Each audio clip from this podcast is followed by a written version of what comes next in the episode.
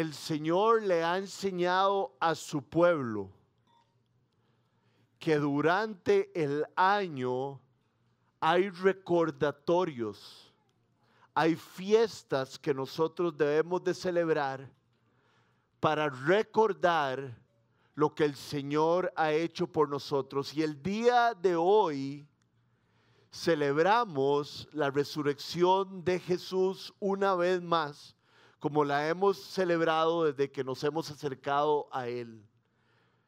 Lo que vamos, lo que hemos hecho y lo que vamos a hablar es realmente un recordatorio. Recordemos que el Señor nunca falla, nunca falla. Recordemos que el Señor es el camino, el camino. En la cruz Él murió y luego Él resucitó. Cantaré siempre, le adoraré.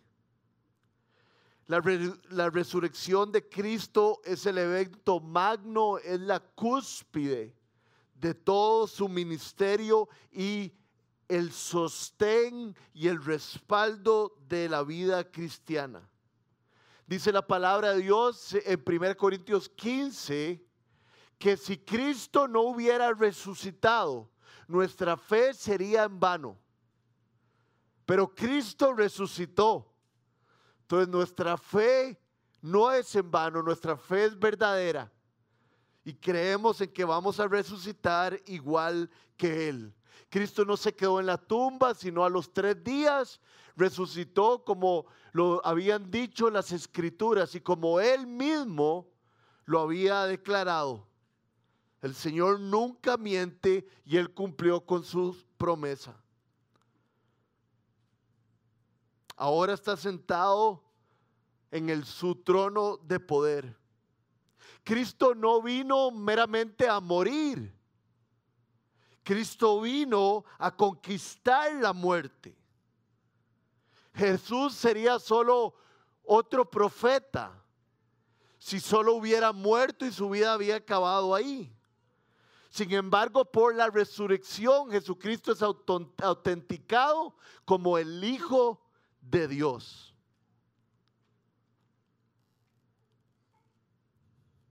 De acuerdo al Nuevo Testamento, la resurrección es el grito triunfal de que Dios vino a visitar a su creación y a conquistar el pecado y la muerte y a quitar el miedo y el terror que tienen todos los seres humanos de morir, porque ahora los que hemos creído en Cristo sabemos nuestro destino. El tiquete que nuestra maldad y nuestro pecado nos iba a llevar a un destino ha sido cambiado y ahora tenemos un destino en los cielos.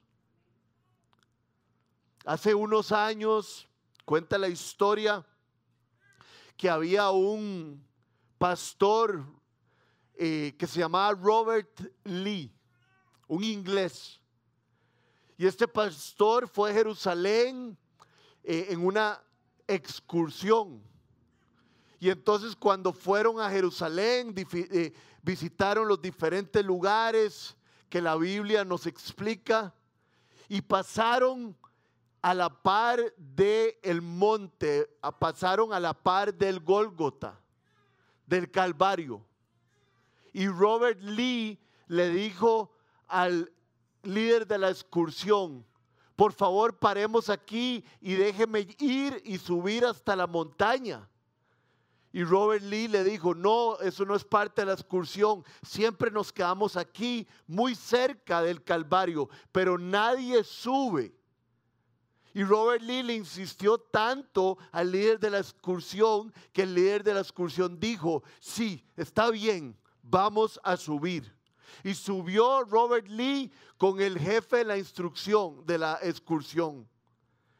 Y Robert Lee se quedó con sus ojos cerrados, se quitó su sombrero y se, y se puso en, un, en, un, en una postura de meditación y una postura de oración. Estaba muy conmovido y cuando el guía vio lo que estaba sucediendo en Robert Lee, el guía le dijo, ¿ha estado usted antes aquí? Y Robert Lee le dijo, sí, he estado antes aquí.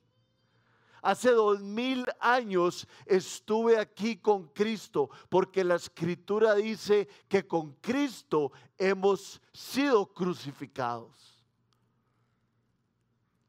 juntamente con Él. Por eso hemos visto toda la historia de Jesús desde que Él nació hasta la expiación de sus pecados, hasta que murió en la cruz tomando nuestro lugar como sustituto. Pero hoy celebramos la resurrección, hoy celebramos la victoria que el plan de Dios se ejecutó. La enseñanza de hoy está dividida en cuatro puntos.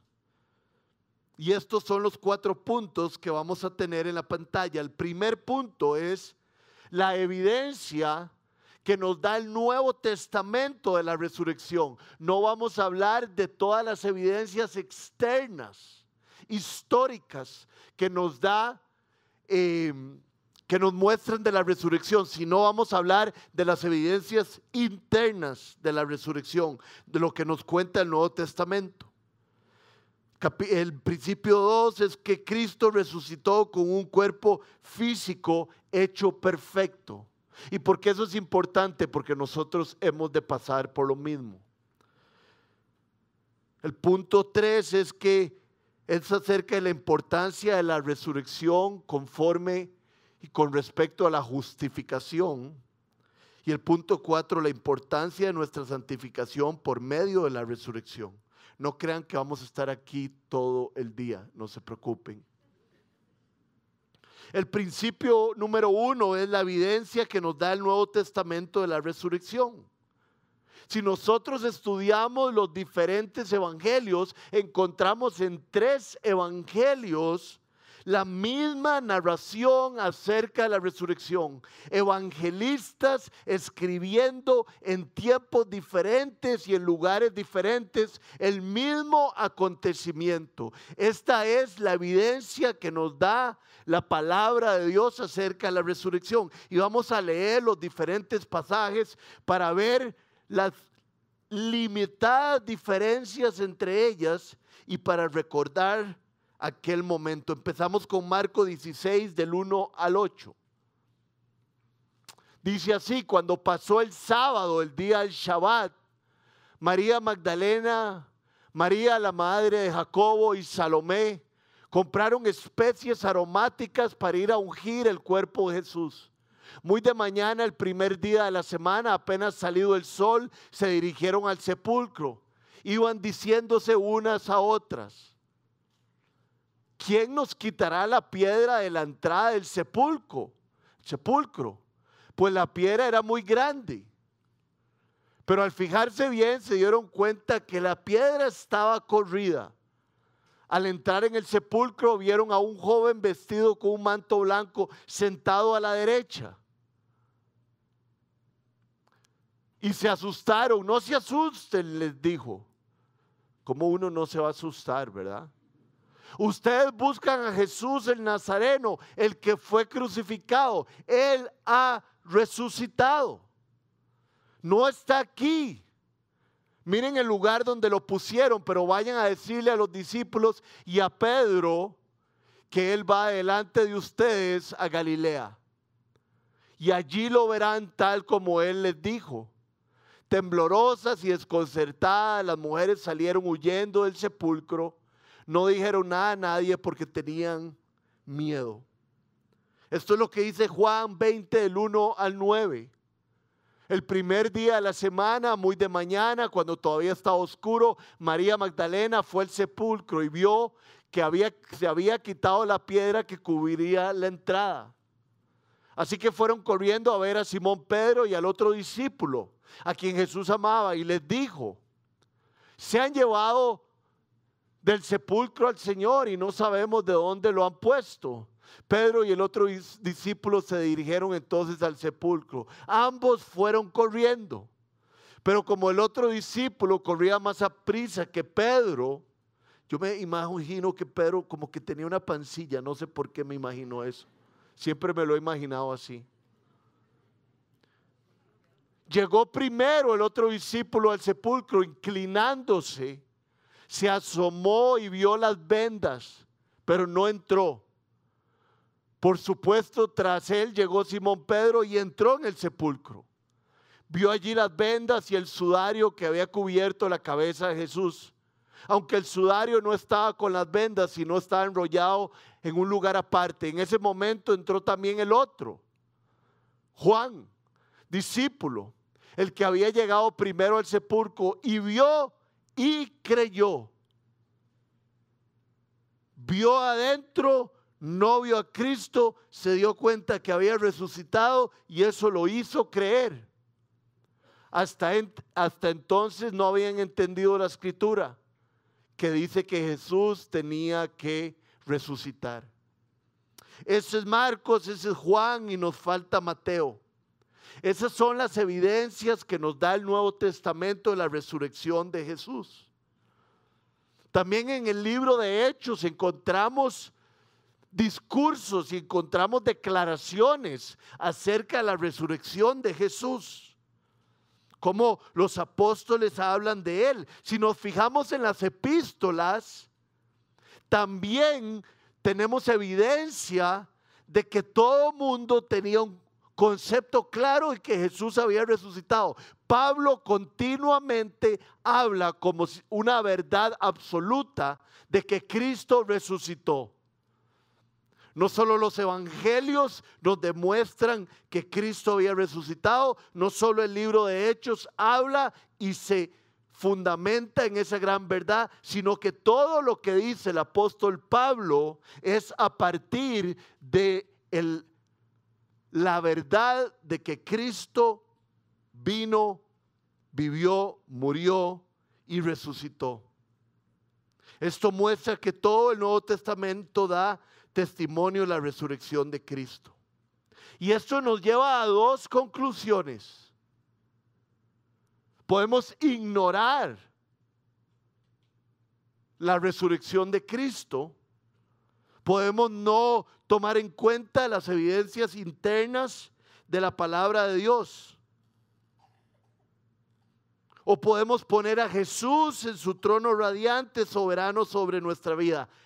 Hay que tomar una decisión. O creemos en Cristo resucitado como el Señor de la vida, como nuestro Salvador, o no creemos del todo. Pero si no tomamos una decisión, la estamos tomando. Leí un párrafo que creo que es demasiado poderoso para aquellos que no hemos puesto nuestra fe en Cristo. Y lo lindo es que para poner nuestra fe en Cristo solo tenemos que creer. Se nos da por gracia, no hay que hacer nada. Esto es para usted, para el que se está enfrentando al Señor de buena manera. Arréglate con Dios lo más pronto posible. Lo más temprano que puedas en tu vida. No lo dejes para un tiempo en el futuro cuando posiblemente no lo vas a poder manejar bien del todo. Entregue su vida a Cristo. Cristo la va a guardar, se la va a dar al Padre y eventualmente ustedes y yo vamos a descansar. Si usted está aquí hoy de invitado, si usted hoy yo oraba en la mañana, Señor, te pido por todas las personas que han ido por años o por meses a Casa 242 que creen que son salvos que nos demos cuenta y que tú nos ilumines, que para ser salvo hay que creer en la cruz, en que tú tomaste nuestro lugar, en que Cristo fue golpeado en nuestro lugar, en que su sangre nos limpia de todo pecado y que Él resucitó para que nosotros eventualmente lo hagamos. Por favor, entregue su vida a Cristo. Segundo principio, Cristo resucitó con un cuerpo físico hecho perfecto. La resurrección de Cristo no fue simplemente salir de entre los muertos. ¿Por qué? Porque esto fue lo que sucedió con Lázaro, ¿no es cierto? Jesús llegó y lo resucitó y Lázaro siguió viviendo, pero en algún momento murió. Esto no fue lo que pasó con Cristo. Cristo resucitó al igual que Lázaro, pero Cristo resucitó con un cuerpo que ya no se iba a desgastar nunca, con un cuerpo que era totalmente juvenil, con un, un cuerpo perfecto. Cuando Cristo se levantó de los muertos, esto significó las primicias de una nueva clase de vida humana. Si nosotros creemos en Cristo, hemos de resucitar con Cristo y aquí empieza una nueva clase de vida humana. La vida humana anterior a Cristo era de envejecimiento y de incorrupción. Pero la vida nueva para el que cree en Cristo es para siempre y con un cuerpo glorificado. Vean lo que dice 1 Corintios 15, el 20 y el 23.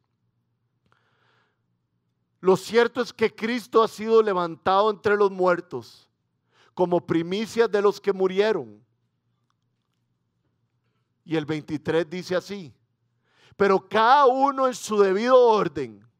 Cristo las primicias y después cuando Él venga, los que le pertenecen. Ya en Cristo no había debilidad, no había envejecimiento, no había muerte. Él estaba capacitado para vivir eternamente. En Lucas 24, al 36 al 39, habla acerca de cómo los discípulos lo vieron, cómo los discípulos se dieron cuenta que era Él pero era él en un cuerpo diferente. Vean lo que dice Lucas 24, 36 al 39. Todavía estaban ellos hablando acerca de esto, de todo lo que había ocurrido. Cuando Jesús mismo se puso en medio de ellos, cruzó paredes y se puso en medio de ellos y les dijo, paz a ustedes. aterrorizados creyeron que veían a un espíritu. ¿Por qué se asustan tanto? Les preguntó.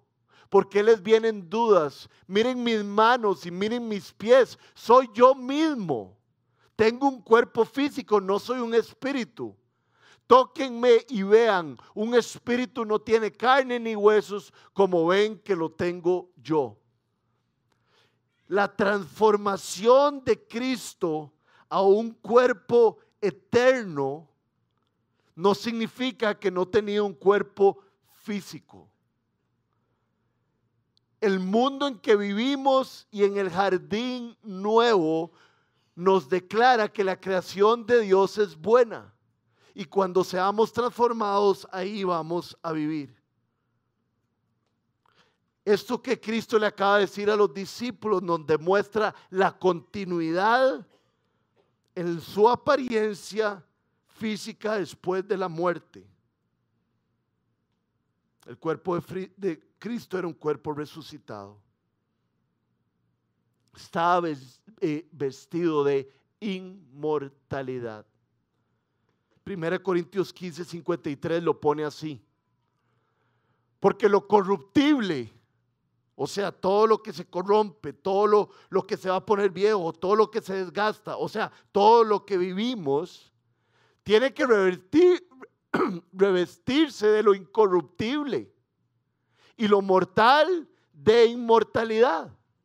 Y eso es lo que pasa con nuestra fe en Cristo. Nosotros como personas incorruptibles necesitamos volvernos en, personas corruptibles, nos tenemos que volver en personas incorruptibles.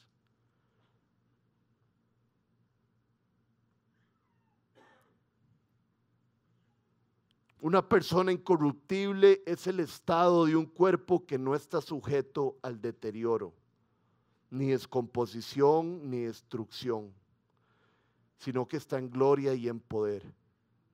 1 Corintios 15, el 42 al 44 lo dice así.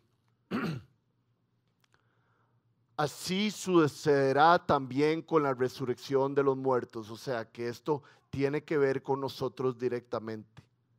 Lo que se siembra en corrupción, o sea, nuestra vida entera, resucita en incorrupción. Lo que se siembra en oprobio, resucita en gloria.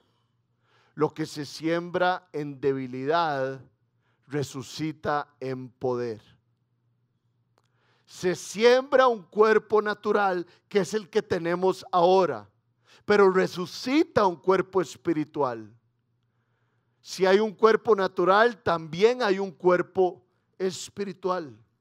Y yo me pregunto y les pregunto a ustedes, ¿Qué viene a su mente cuando usted piensa que cuando usted muera va a convertirse, su cuerpo se va a convertir en un cuerpo incorruptible, un cuerpo que no va a envejecer, un cuerpo que va a durar para siempre?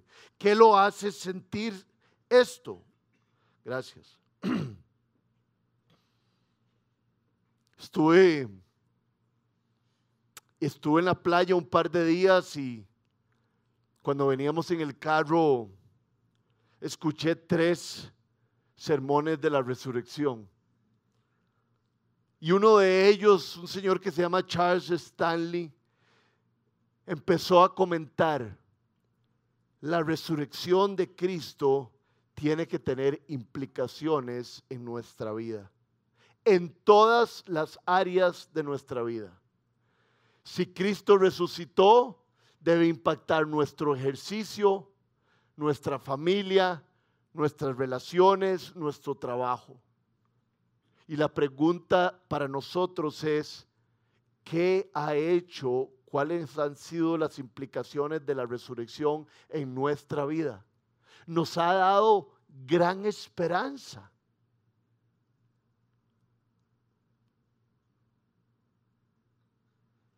Cuando resucitemos habrá una nueva Jerusalén. Y allí habrá un río de agua de vida, claro como el cristal que saldrá del trono de Dios y del Cordero. Y esta agua de vida y este río de cristal correrá por la calle principal de la ciudad. A cada, a cada lado del río estará el árbol de la vida.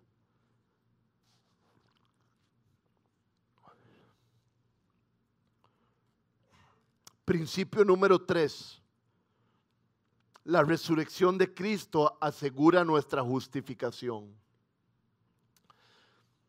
Creo que esto lo sabemos muchos, pero Dios le dijo al pueblo de Israel que hiciera un templo. Y en la parte de afuera del templo se hacían muchas cosas, sobre todo los sacrificios. Después, cuando uno entraba al templo, era lugar santo donde los sacerdotes tenían otras funciones. Pero después del lugar santo, donde entraban varios sacerdotes, estaba el lugar santísimo, donde solo podía entrar un sacerdote una vez al año para hacer el sacrificio anual. Si ingresaba cualquier otro día, y si no había estado purificado, no podía entrar al lugar santísimo. Había un obstáculo entre el sacerdote y la presencia de Dios. Y dice la palabra de Dios que cuando Cristo murió, la cortina que estaba entre el lugar santo y el santísimo se desgarró.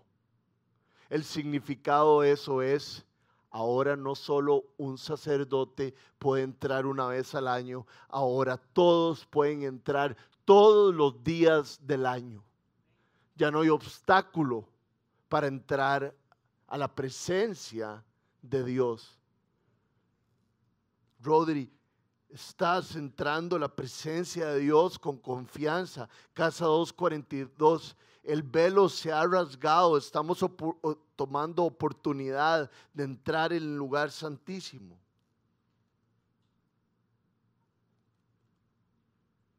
muchos pasajes del apóstol Pablo hablan de la resurrección de Cristo y lo unen con nuestra justificación. Es una declaración de que ya no somos culpables, sino justos delante de Dios. Pablo dice que Jesús fue entregado a la muerte por nuestros pecados y resucitó para nuestra justificación. Romanos 4:25. Lo voy a leer otra vez. Cristo fue entregado a la muerte por mí, por nuestros pecados. Pero Cristo no se quedó en la tumba, resucitó para nuestra justificación.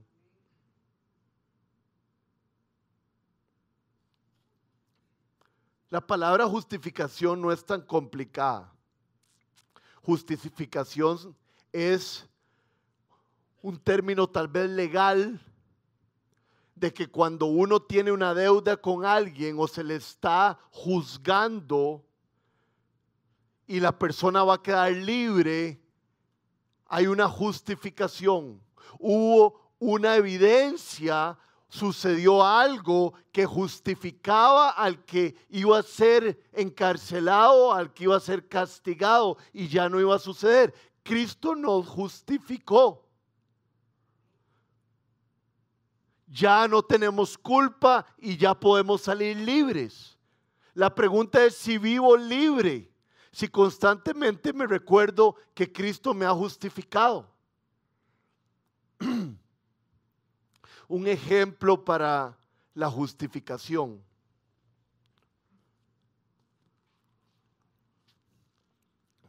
En mi casa, mi esposa es más estricta con mi hija que yo.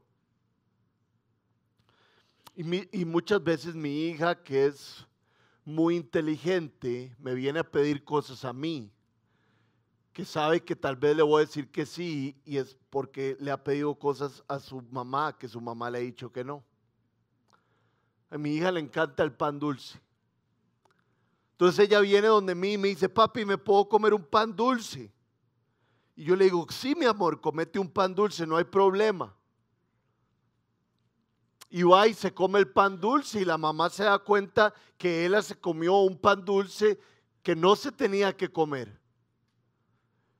Y ella le dice a la mamá, papi me dio permiso. Cuando ella le dice a la mamá que el papá le dio permiso, ella queda justificada. La autoridad de la casa, la cabeza de la casa, le dio permiso. Entonces ella queda justificada. No hay por qué castigarla, no hay por qué tratarla de cierta manera, porque yo le di permiso. Y entonces ella queda en un buen estado. Cristo nos ha justificado delante de Dios. Ya no debería haber ningún castigo, ya no va a haber ninguna consecuencia hemos sido justificados delante del Padre y así nos acepta hoy. Por favor, piensen si nos consideramos justificados y si lo entendemos.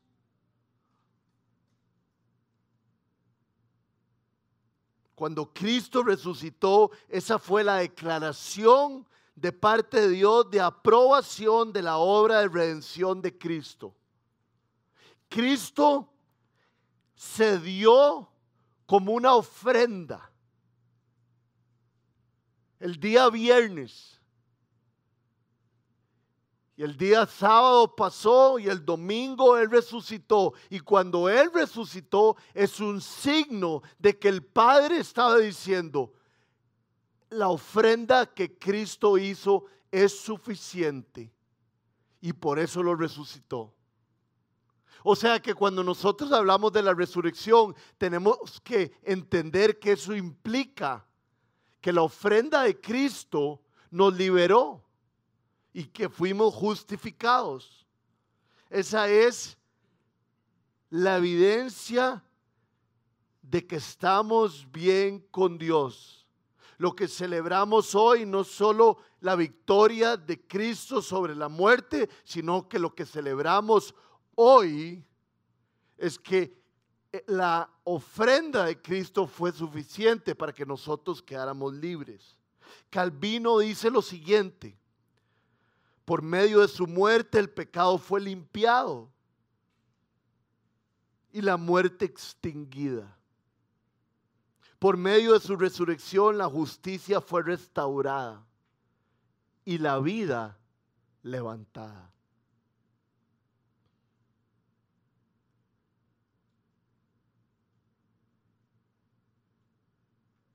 Ya no queda penalidad para pagar el pecado. Cristo lo cargó. Ya no hay culpa, ya no hay deuda, todo había sido cancelado. Hace poco fui a almorzar con unos amigos de la iglesia que están a mi derecha. Eso era para pegarles color, pero ustedes todavía no saben quiénes son porque hay mucha gente que está a la derecha. Y pasamos un rato muy bonito. No era una soda o el restaurante más barato del mundo, era un restaurante bonito. Y cuando yo me iba a ir, le pedí al salonero que me trajera la cuenta. Y el sanonero me dijo que la cuenta había sido pagada, que yo no tenía nada que pagar, que alguien había pagado por mí. Alguien se había sacrificado y había sacado de su dinero para invitarnos a mí, a Luciana y a Ela. Eso nos debería dar un buen ejemplo. Cristo pagó por nosotros. Nosotros no tenemos nada que pagar. Pero lo increíble y lo tonto es muy tonto que yo y que ustedes todavía a veces o muy a menudo queremos pagar. Queremos hacer cosas para agradar a Dios, nos forzamos en legalismos para ver si Dios nos acepta, pero Dios ya nos aceptó y no hay por qué vivir con culpa porque Él pagó. Si Él pagó, ¿por qué nosotros actuamos como si Él no hubiera pagado? En legalismos y en tonteras. Quiero hacer esto para ver si agrado a Dios. Dios ya se agradó en lo que hizo su Hijo. Y nos adoptó. Así es como nos ama. Entonces ya paremos de tratar de pagar la cuenta nosotros, porque la cuenta ya la pagó Él.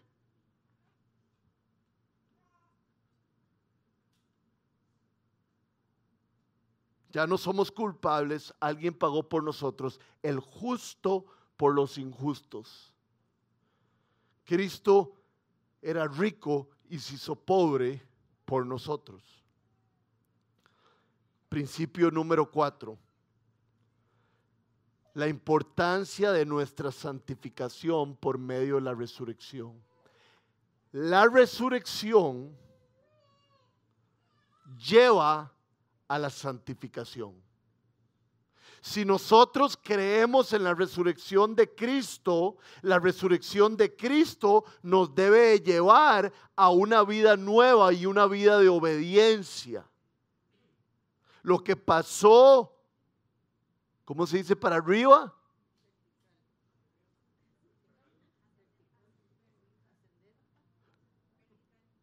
Lo que pasó verticalmente afecta lo que pase horizontalmente. Lo que Cristo hizo afecta la manera en que nosotros vivimos.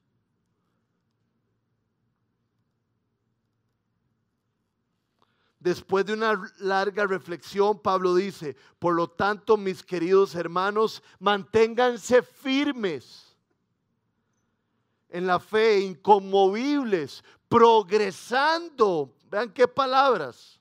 siempre en la obra del Señor, conscientes de que su trabajo en el Señor no es vano.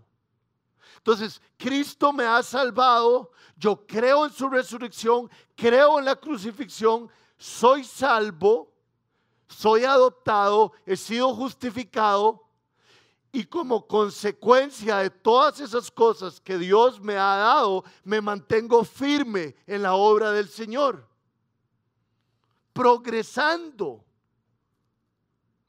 Y no es para ganarme la salvación, no es para pagar la cuenta, es porque Dios pagó la cuenta y ya me dio su gracia que yo vivo de cierta manera firme y progresando. Ahora andaba en la playa un par de días donde unos amigos que viven en Tamarindo y tengo un amigo que somos amigos desde los cuatro o cinco años, es, es mi hermano sobre todas las cosas y tenía una tabla nueva de surf. Ah, no es una tabla de picar ni nada preciosa y me dijo, esa tabla es para usted. Por favor, bote la otra tabla que usted tiene, porque usted no la cuida, está llena de arena seca, está horrible.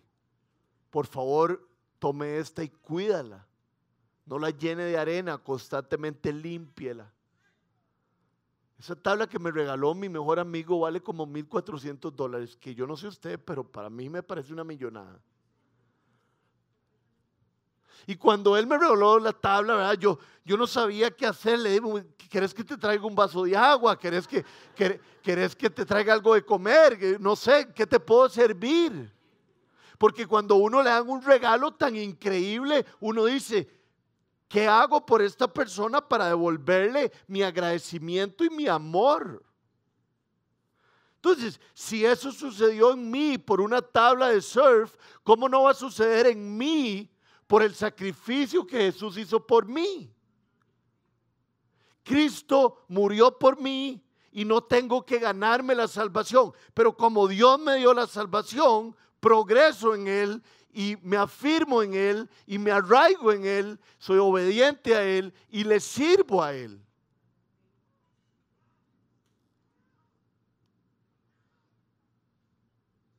Para que eventualmente nos diga, pase adelante, siervo bueno y fiel. Por ahí leí que el famoso John Owen decía que todos los días había que meditar media hora en la resurrección. Porque si meditábamos media hora en la resurrección, eso iba a tener implicaciones en nuestra vida. No importa si tenemos que pasar penurias, no importa si nos cuesta servir a los otros, no importa si no, se nos desgasta la billetera o si se nos desgasta nuestro cuerpo, debemos de recordar que los, los sufrimientos del tiempo presente no son comparables con la gloria que hemos de heredar cuando tenga que lavar un montón de platos y usted le quiera agradar a su esposa, piense que los sufrimientos del tiempo presente no son comparables con la gloria venidera. Cuando le llegue un, un WhatsApp que diga que hay alguien en necesidad, piense, yo me puedo entregar a esta persona porque los sufrimientos del tiempo presente no son comparables con la gloria venidera.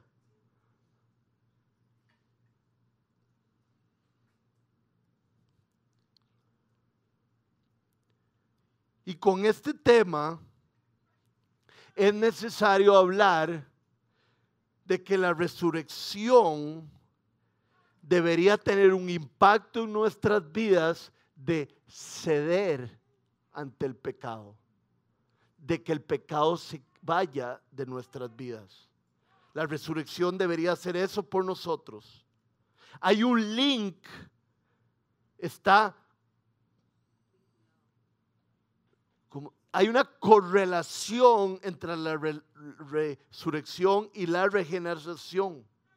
Vean lo que dice Romanos 6:11. De la misma manera también ustedes considérense muertos al pecado, pero vivos para Dios en Cristo Jesús. Considérense muertos al pecado. Como Cristo resucitó, considérense muertos al pecado, pero vivos para Dios en Cristo Jesús. Es interesante porque cuando uno de verdad se entrega a Cristo, hay una transformación en la vida de uno. Y los amigos y los familiares y las personas cercanas luego siguen invitando a uno a cosas que uno sabe que ya no le agradan a Dios. Y uno tiene que decirle, no, muchas gracias, no, muchas gracias. Y eso es como una explicación de lo que acabamos de leer. No me busquen para esas cosas más, porque yo he muerto para esas cosas. Yo he muerto para el pecado y soy vivo para Dios. No cuenten conmigo, ni se les ocurra, porque yo ya no quiero eso. Tengo una vida nueva. La resurrección hace que nosotros vivamos, o más bien muramos al pecado. Uno de mis versículos favoritos que siempre comparto el Romanos 8:13, que dice así. Porque si ustedes viven conforme a ella, y se está refiriendo a la, em, a la, a la, eh, em,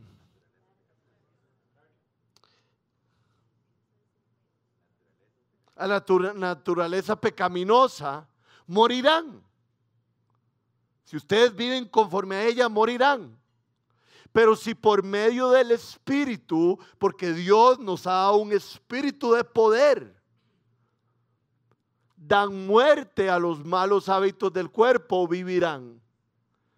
Entonces parece que hay que darle muerte, aplastar a los malos hábitos del cuerpo. Otra versión dice algo que creo que lo ejemplifica muchísimo mejor por medio del poder del Espíritu, mortifiquen los deseos de la carne. La palabra mortifiquen es una palabra muy clara. Les voy a dar un ejemplo. El otro día vi un muchacho haciendo ejercicio con una pantaloneta lindísima. Y yo quería esa pantaloneta. Estábamos eh, como tres o cuatro personas ahí en mi casa, estábamos viendo Force Masters. No muchos lo conocen aquí, dichosos que no están viéndolo como yo. Y entonces vimos la pantaloneta y yo pensé, ¿cómo hago para, para tener esa pantaloneta? Y me di cuenta que ese muchacho que andaba esa pantaloneta era el dueño de un gimnasio en Escazú. Entonces nos fuimos, bueno, yo no, otra persona se fue, le pedí que se fuera a internet y que averiguara eh, dónde era o, o quién era el dueño de ese gimnasio. Y en la página web decía quién era el dueño. No lo voy a decir porque tal vez alguno lo conoce. Y entonces averiguamos el nombre del dueño del lugar, el que andaba la pantaloneta. Y yo le pedí a Luciana que le mandara un Instagram al muchacho preguntándole dónde había comprado la pantaloneta.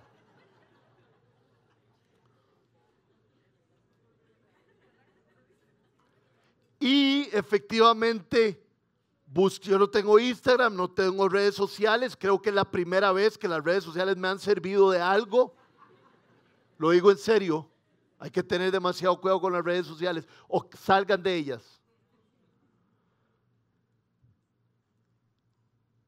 Y entonces le dije a Luciana, Luciana, mándale un mensaje a esta persona. Y nos dimos cuenta que el que vendía nos dimos cuenta de la empresa que vendía las pantalonetas. Y entonces yo pasé todo el día, como tres días, una semana. Lucy, mandales un mensaje. Lucy, ya, ya les mandaste un mensaje. Lucy, ya te pidieron la talla. Lucy, Lucy, ya, ¿cómo hacemos para pagarlo? Segura que ya lo hiciste. Yo estaba día y noche mortificándola que si sí, que si no, que por favor, que lo hagamos, que nos movamos. Eso es mortificación. Es una tras otra vez con fuerza necio. Y eso es lo que dice la palabra de Dios. Como hemos eh, resucitado con Cristo, vivamos en obediencia a Cristo. Vivamos mortificando los deseos de la carne una y otra vez majándolos, una y otra vez alejándolos, una y otra vez pidiéndole al Señor, Señor, ayúdame a odiar este pecado. Si tú has resucitado, quiero vivir de una manera digna de mi resurrección. Digno significa como comparativo, como, como un complemento. Digno significa como que tienen muchísimo que ver. Entonces, si Cristo resucitó, mi manera de vivir debería tener, debería ser digna de lo que Él ha hecho.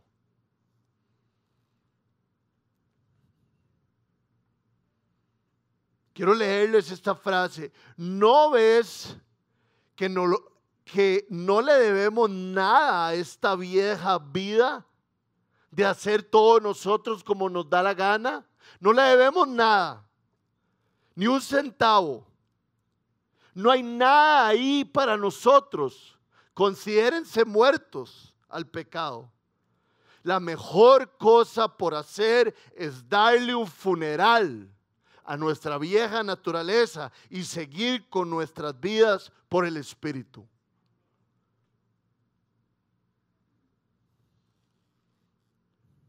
Señor, por favor, ayúdanos a darle un funeral a nuestra vieja naturaleza.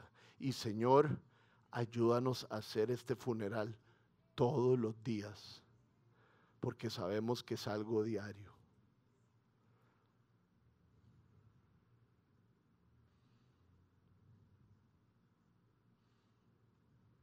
Tenemos el poder de la resurrección y Efesios lo pone de esta manera. Le pido al Dios y Maestro Jesucristo, el Señor de gloria, que los haga inteligentes y con discernimiento para conocerlo personalmente, que sus ojos estén enfocados y claros para que así puedan ver exactamente lo que están llamados a hacer, entender la inmensidad de su gloriosa manera de vivir que Él tiene para sus seguidores, la extravagancia de su amor para los que creemos en Él.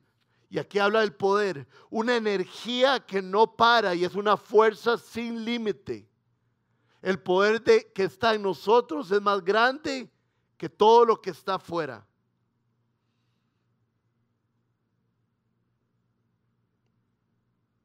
Hay un, el presidente de Sovereign Grace Churches, de Gracia Soberana, que es una institución de la cual somos muy amigos,